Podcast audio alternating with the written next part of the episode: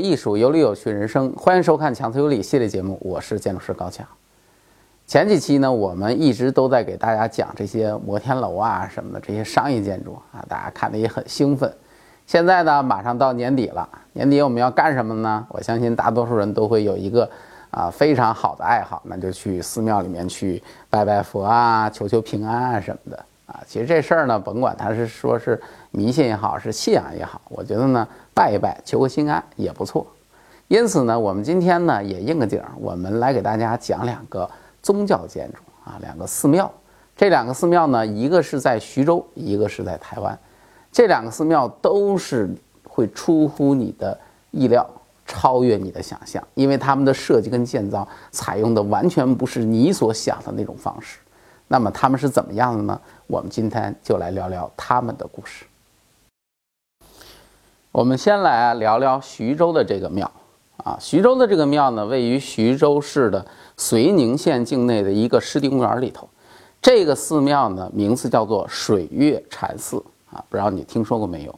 那么这个寺庙很有意思，它建设的时候呢，它其实是有一个契机的。这个契机来自于呢，当地的政府想要复建两所寺庙，一个呢是在历史上就当地的历史上非常有名的一个寺庙，叫做浮屠寺啊。这个寺庙其实很早就没有了。只是历史有记载，但是呢，这个寺庙在这个佛学的这个历史的这个地位上，其实是很重要的。还有一个庙呢，是原来在当地县城里面有一个地藏寺啊，这个地藏寺呢，后来也是毁于战火，所以呢，当地政府一直想要复建，最后呢，两个事儿就并成一个事儿，最终当地政府就决定在这个湿地公园里面选这么一块地，把这个寺庙建起来啊，在湿地公园里去建庙有很多好处。对吧？比如说湿地公园，它其实是希望很多的市民啊、游客啊过来参观。那么有一个庙，不就多了一个很重量级的景点吗？啊，庙尤其是在逢年过节的时候，大家都要去参拜，所以人流量是很大的。还有一个呢，就是这个庙如果选择坐在城里头，那你想想看，那得占好多那种啊很价值、很有价值的那种建设用地啊，那政府肯定不愿意啊。那么在湿地公园里头，其实能够解决它的用地的问题。但是比较有意思的是呢，这个政府呢在建这个庙的时候呢，他没有按照传统的方式那样去做，反而呢是请了来自于北京土人景观的于孔坚于于大师。结果呢，于大师果然与众不同，一出手呢就做了一个跟别人完全不一样的寺庙啊。这个寺庙呢采用了一种全新的一个现代风格。那么这个寺庙它做成什么样子呢？我们来看一下。首先，在规划上呢，这个寺庙整体的布局呢，其实它就是一个传统寺庙的格局啊，还是这种中轴线宫殿式的布局，两边都是这种院落啊。那么整个从平面来看，不会觉得有什么区别。但是当你看到这个建筑的立面的时候，也就是你走到这个建筑其中的时候，你就会发现完全不一样了。在立面上来看，没有一丝一毫的传统建筑的影子啊，就整个完全是一种现代的手法。还有一个手法呢也很简单，就是用那种非常呃密而细的那种竖向的仿木的格栅，编成了一个一个的笼子，然后把所有的建筑都装在了这个笼子里。那么这种做法呢，有几个好处。一个好处呢是整体的立面风格其实看上去是很统一的。另外一个呢，就这个格栅呢，它跟里面的内容，因为它是一个包裹嘛，那么建筑里面它还会有一些墙体，有一些室内的房间啊等等。那么你从外面看上去的时候，它跟里面的内容形成了一个多层次的关系。那么这样的话呢，也让这个建筑的立面显得不那么单调了。那么要想理解为什么要把这些房子做成这个样子，我们就得明白设计者的初衷。啊，实际上这个项目呢，在设计理念上来说，啊，官方的解释是是为了表达大道至简的设计境界，同时呢，为了探索让出世的禅宗走向平民大众的空间语言，啊，为了表达禅学当中空灵无我的境界，所以才做成这样。啊，听上去是不是很玄啊？我理解呢，简单的说，就是想要通过建筑与环境的这种空间设计，来让普通的大众能够体会到禅宗的境界，啊，当然了，至于说禅禅宗的境界到底是什么样的一种境界，我相信每个人可能有一个自己的理解吧。而且呢，这个寺庙的名字也很有来头，水月禅寺，怎么解释呢？水这个寺庙坐落在水边。旁边是一个水面，不湿地公园嘛？月，说这个月亮的特点，因果圆缺，正好是佛学当中的这样的一个状态啊，两者是相通的，因此这个水月就有了一个初步的含义。另外一个呢，这个寺庙里面供奉的主要是水月观音啊，所以这个寺庙叫做水月禅寺。这个项目啊，在建成之后呢，也获得了很多的关注啊，甚至还入围了2015新加坡世界建筑界宗教类最美建筑名单。虽然与最后的获奖无缘，但实际上也充分表现了这个建筑在国外评委眼中的那个独树一帜，很有特色。那么这个建筑呢，其实，在做这个节目的时候呢，我就有些困惑，因为我查了很多的资料嘛。我的困惑有两点，第一点是呢，像这样的一个建筑啊，如此的不能说是离经叛道啊，但是也差不太多了，把一个传统的一个寺庙做成了这个样子。但是你会发现啊，在网上没有太多的争论啊，这个事情我觉得是特别有意思的一个事情。那么也许是这个建筑它不够出名。啊，或者是大家对于这个建筑显得格外的宽容，还是怎么样？总之呢，好像很多人去了现场之后看呢，都觉得哎，这个建筑效果还不错。还有一个困惑呢，其实是来自于，就是像这样的一个项目，实际上我觉得真正令人钦佩的，并不是设计师，而是敢于拍板的甲方啊。我们都知道，我们做项目的时候，真正的决定权跟主导权是在甲方那儿。那么能做成把寺庙做成这个样子，最后甲方就敢拍板把它建出来。我在这里要为我们的甲方这次也必须要点个赞。不过呢，如果你要问我对于这个项目的真实的感受的话呢，我必须得说，说实话，我的感觉一般般啊。虽然我也挺喜欢于大师的，但是这次的这个设计呢，其实我觉得一般般。因为整个呢，我们如果从立面上来看的话呢，就是像这种仿木格栅的这种非常单纯的处理，可能还是有点过于简单啊。建筑的立面的这种形式的这种变化呢，还是有点过于单调。而且呢，就是这个格栅，嗯，总是让我联想起，比如说咱们小区里面或者是马路边上用来包裹那些什么呃通风管井啦、什么啊配电箱的那种笼子啊。所以对于这个立面呢，我不是很感冒。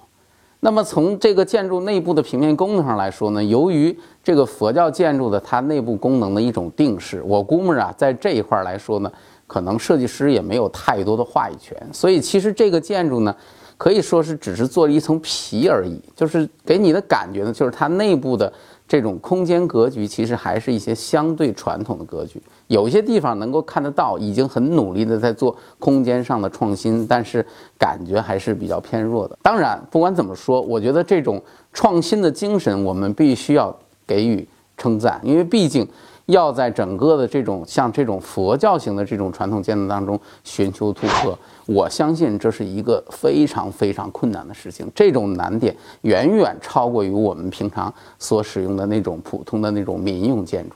啊，所以我们必须得为设计师以及我们的甲方在这个项目当中所做出的尝试与努力点赞啊。当然，作为这样的一种建筑实验，其实他们也并不孤单。为什么这么说呢？因为在我们国家的台湾，还有另外一个建筑，也是寺庙，有另外一位建筑师，还有一个甲方，他们也采用了类似的这样的一种方法，用现代的方式对于整个寺庙进行了一个全新的设计。那么下面我们就来看看这个建筑是怎么样的。这个寺庙就是著名的台湾龙禅寺水月道场。那么这个水月道场的设计者呢，在台湾的建筑领域，那绝对是一个牛人、超人，外加强人。他就是台湾著名的建筑师姚仁喜。姚大师呢，本人其实也是一个佛教信徒，所以他在设计这个寺庙的时候呢，他就把自己对于佛教的理解也融入进去了。当然，他的理解还是相对来说没有那么高大上嘛，所以呢，他就最是开始设计的时候就去找了他的甲方。圣严法师，圣严法师是龙禅寺的创始人啊，那么当然也是他的甲方。于是呢，姚大师就跟圣严法师说：“法师，那么我想了解一下，你心目当中这个龙禅寺应该是什么样子的呢？”那么法师一想呢，法师就告诉他：“好吧，作为甲方，我得告诉你，其实呢，我是在我禅定的时候，我曾经看到过这个寺庙的样子，啊，但是我没法给你形容，对吧？我又不是画家，所以我只能告诉你六个字：空中花，水中月，啊，你就按这六个字去设计吧。姚大师一听呢，哎呀，这也算是设计任务书了呀！拿回这六个字，回去就开始了设计，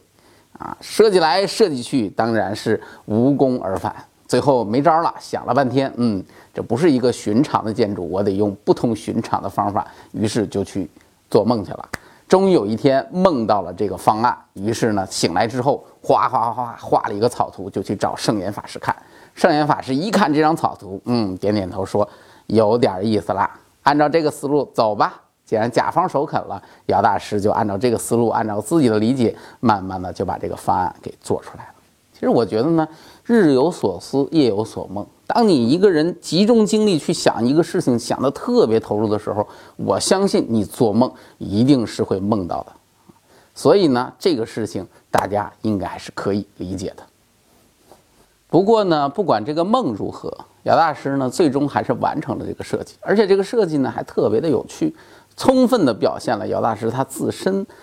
各种特点。比如说呢，姚大师以前学过室内设计，做过室内，所以呢，他对于建筑材料的运用就比很多一般的建筑师呢要更娴熟一些。那么在这个建筑上呢，整体的建筑材料它是以清水混凝土为主的，它另外呢还点缀了一些，比如说木材啦、玻璃啦，还有帘幔啊等等这些材料。那在这样的一种情况之下呢，其实是无形当中呢，让整个看上去比较冰冷的建筑增添了一些温暖。还有呢，就是姚大师曾经学过电影的这种经历，也让他对于建筑设计这块呢，特别喜欢设置那种富有戏剧性的那种情节啊。比如说这个建筑场地受限，所以呢，前面的那个水池呢，其实不能做得过大，但是这个水面呢，由于进行了非对称的处理。所以呢，当和建筑结合在一起的时候呢，你并不会觉得这个水面特别的单调、特别的狭长，而且呢，水面和后面的建筑啊在一起，就构成了一种水中月的感觉。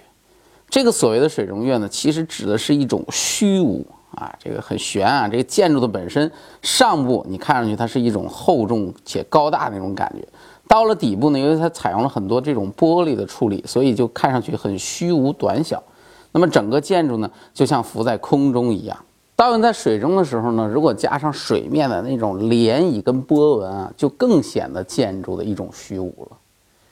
那么这个建筑呢，还有一面非常有名的那个经墙啊。我们知道这个建筑，它的墙面上做了呃写了两部经文，一个是《金刚经》，一个是《心经》啊。其中尤其是《心经》的那面墙，这个整个的墙面呢镂空啊，文字镂空。做出来那个效果确实是非常的令人叹为观止，而且呢，由于这个光影总是一年四季在变化嘛，那么这个经文本身呢，其实它也在发生变化。前面还有那个圆柱，有的时候这个经文会投射在这个圆柱的上面，然后就会让你觉得有一部分经文都浮在了空气中。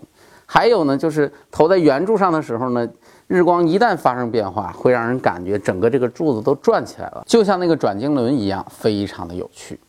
另外呢，他在这个项目的设计当中呢，其实一直努力的寻求突破啊，就打破一种平衡。这个呢，也是符合禅宗思想的。因此，他整个的这个设计呢，他其实是刻意的做了很多方法，让整个这种对称的感觉变得不对称。啊，比如说前面那个水池，它加入了一些元素，让本来是一个对称的水池，看上去有了那种不均衡的感觉。比如说它那个立面，它还刻意的做了一些墙体上的那种特殊的处理，那么整个的建筑呢就不再显得特别的稳定。还有入口的那个通道两边的墙体的高低也不一样，这些手法呢其实都很有趣。最终呢，让整个的这个环境呢，其实充满了一种不稳定感，充满了一种动感。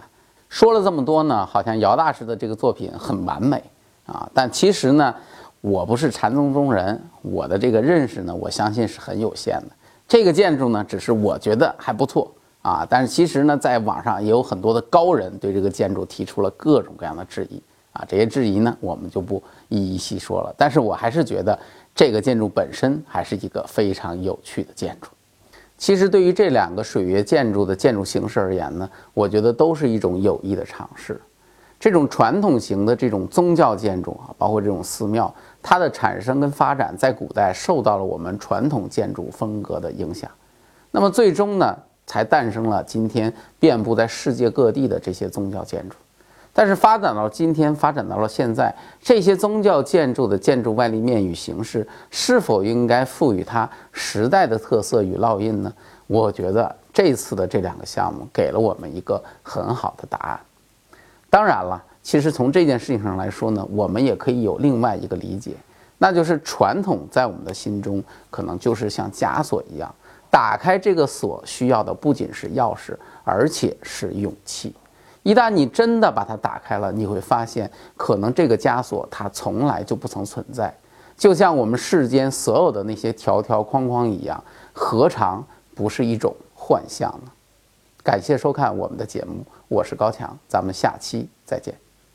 强词有理粉丝交流群，强哥亲自坐镇，邀请你的加入。所有热爱建筑、热爱景观的人齐聚一堂，大家共同讨论各种有趣的建筑景观话题。每周还能获得免费的建筑景观设计资料。现在就联系微信号“强拆”申请入群，立刻加入建筑景观爱好者的大本营。